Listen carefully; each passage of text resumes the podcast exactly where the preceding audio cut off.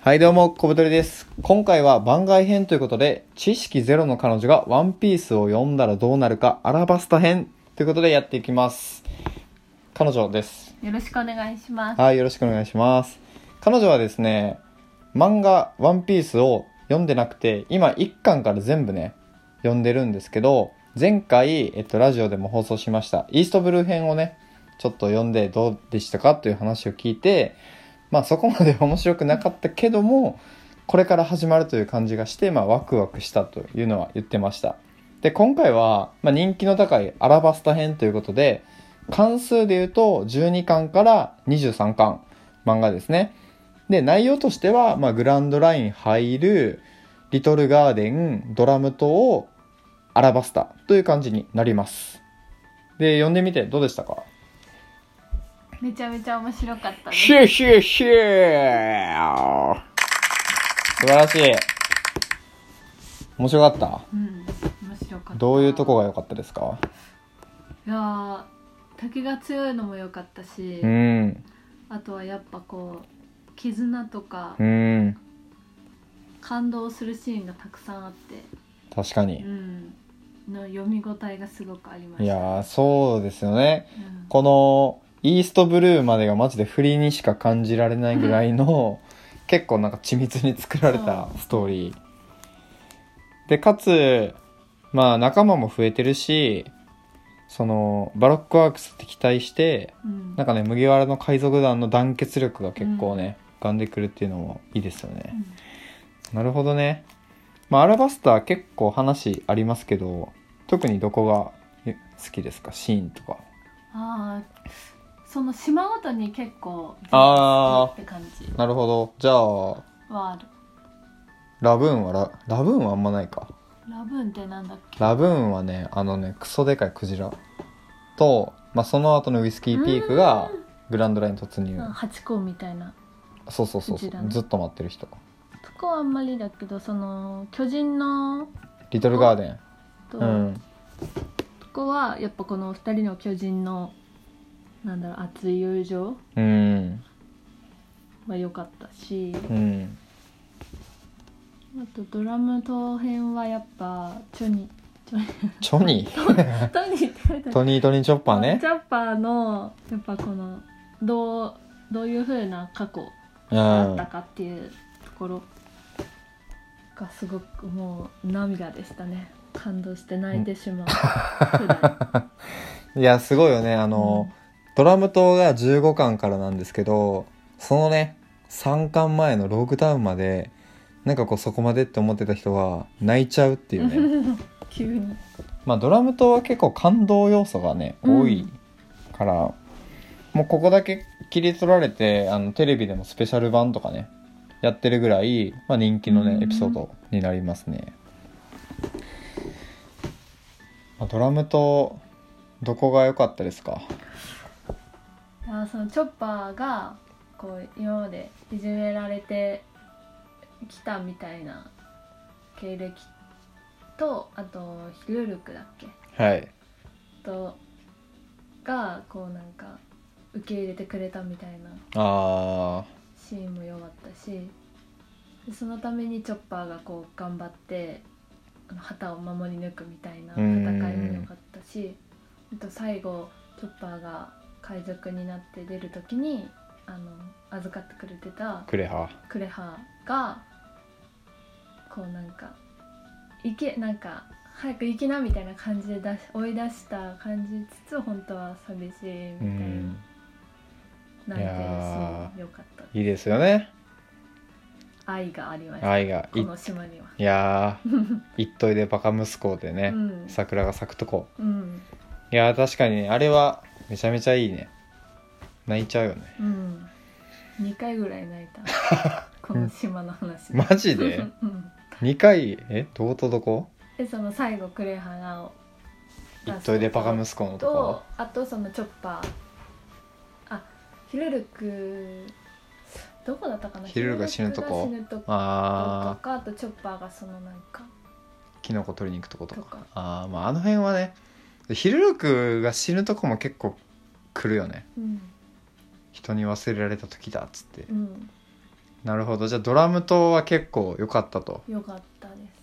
でまあドラム島が終わって、まあ、いよいよね本編の「アラバスタ」突入っていうことなんですけどここはどうでしたかうん面白い面白い敵が強くてあそのやっぱ一回なんだろうルフィとかも、ーうん今まではずっと勝ってたけどこれは難しいんじゃないかみたいな勝てないんじゃないかみたいな思わせるくらい強かったから、うん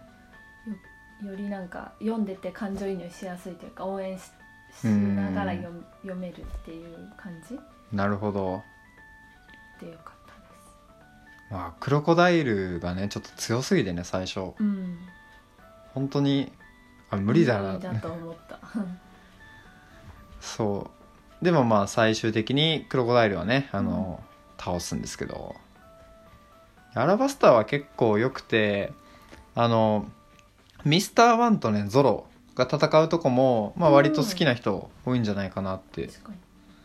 あそこもすごいうん、みいいゾロがこう一つ強くなるみたいな、うん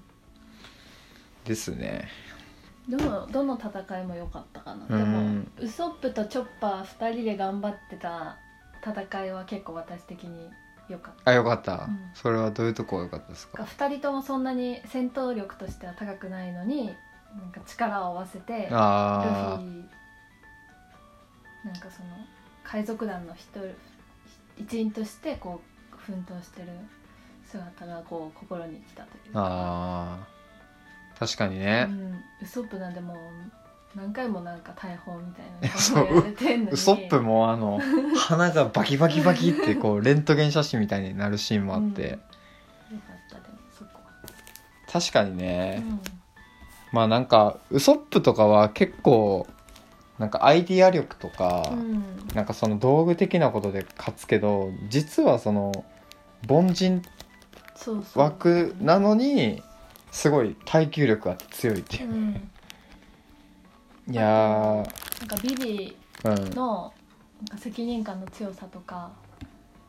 がですで,、ねもそのルフィたちによってこうなんか仲間に頼ることを覚えていくみたいなああなるほどなるほそどこもすごく良かったそれがルフィの強さというかうーん要素優しさというか、いやいいよねうん、あとあそこもよくなかったあのペルーがあの王宮の中にいやーやあばるい次元爆弾を空に運んで泣いたそこはあそこはやばいここねそこね王家我アラバスタの守護神ファルコンってとこね王家の手うりん敵を打ちよかった滅ぼす者なりなんかそれでもう戦いが終わった後にビビが「ありがとう」って言いたかったってペルーのあその言葉もすごくよかっーいやーそうここはねめちゃめちゃいいシーンでこのアラバスタの守護神っていうのは、まあ、もう一人ねチャカっていう犬犬のみモデルジャッカルの守護神もいてでそいつもねあの口にしてるんですよね戦う時にた、うん、その我アラバスタの守護神っあ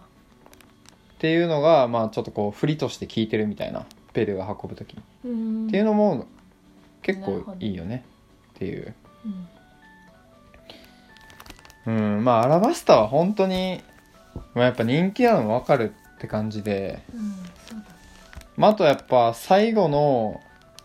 ビビの演説と、うんあの仲間の印っああていうのもあのシーンは有名だから、うん読んでなくても知ってたけどあマジでうん、あの絵だけ見たことはあったいろすごいんねなとこでなんか手挙げてるでもこうこのシーンなんだっていうのは読んで初めて知ったけそどういいシーンですなんかそこもそのミスター2ボンクレ対策としてやってた罰がまさか最後にこうあ仲間の印になるとかっていう、まあ、ワンピース全般的に言えることだけどちょっとこう振りが効いてて、まあ、うん伏線がいい感じに回収されるってーいう、うんそこも面白いですねちなみに好きなキャラはいますか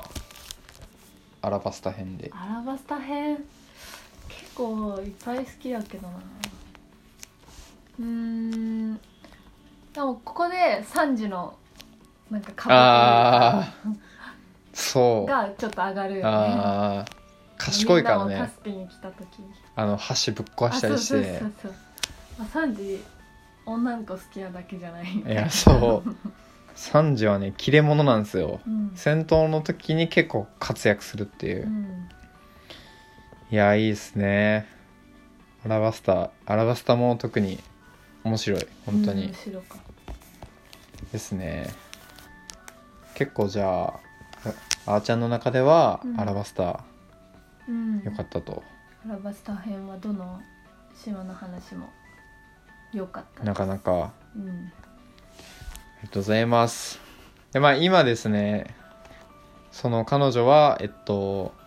空島編を読んでます。26巻ぐらいうん、エネルが出てきたぐらいか。エネルが出てきて、もうちょい進む文字数な、うんサバイバルみたいなのしてるとこ。まあうん、それぞれ戦ってるなるほど。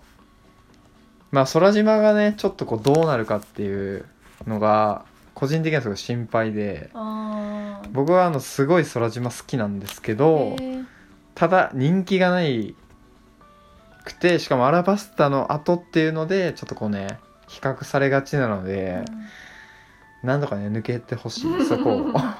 でも今のところ別にこう序盤のあーどうだろうなみたいなのはないあー普通に面白いなるほどなるほどっていう感じで読んで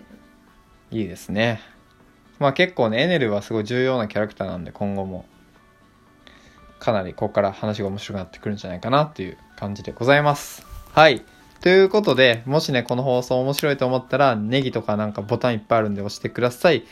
あとですね、iPhone でお聞きの方は、ポッドキャストでも聞けますので、ぜひそちらもね、購読していただければなと思います。では、次の放送でお会いしましょう。さよなら。